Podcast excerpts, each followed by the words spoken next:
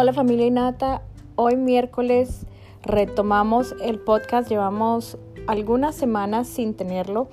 y estamos muy contentos de volver a empezar esta temporada. Hoy vamos a hablar sobre despojarse del yo. Cuando tenemos una limpieza en nuestra casa, botamos la basura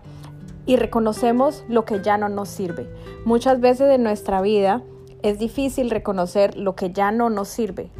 las actitudes, los comportamientos, la falta de límites, las cosas que permitíamos que a lo mejor ya no permitimos porque ya no nos sirve de la misma manera. Es necesario despojarse, es necesario limpiar, es necesario reconocer que hay cosas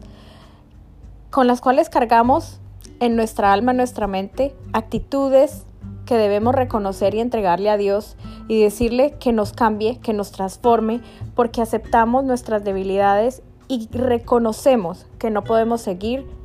bajo el mismo patrón de conducta. ¿Qué te quiero decir con esto?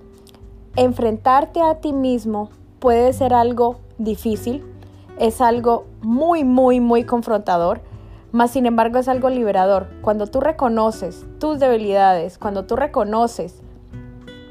que necesitas despojarte de ciertas actitudes. Cuando tú reconoces tus imperfecciones, entonces estás dándole cabida a Dios a que se mueva a tu favor, a que entre en ti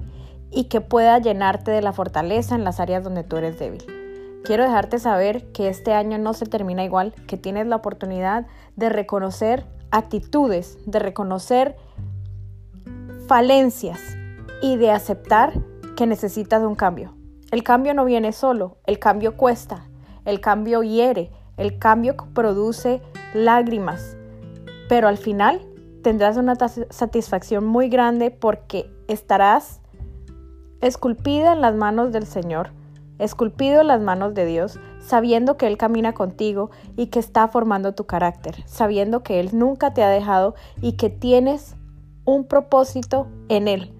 que se cumple pero antes de que te lleve a ese escenario, necesita moldearte en absolutamente cada área de tu vida, en tu carácter, en tu mente, en tu alma, en los límites, en el amor. Y nunca dudes de que Él nunca deja de trabajar y que está esperando pacientemente por ti y que no es un Dios radical, que siempre tiene misericordia para ti todos los días y que está esperando a que tú le digas, sí, heme aquí, trabaja con mis debilidades, trabaja con lo que tengo, con mis falencias y arranca de mí todo lo que no te pertenece. Así que los invito a que hagan un análisis en el día de hoy de cuáles son las cosas que debes arrancar de ti, esas actitudes, esas palabras, esos comportamientos, esas emociones, esos sentimientos que no te pertenecen y que reconoces que no puedes hacerlo sin la ayuda de Dios. Que tengan un feliz miércoles.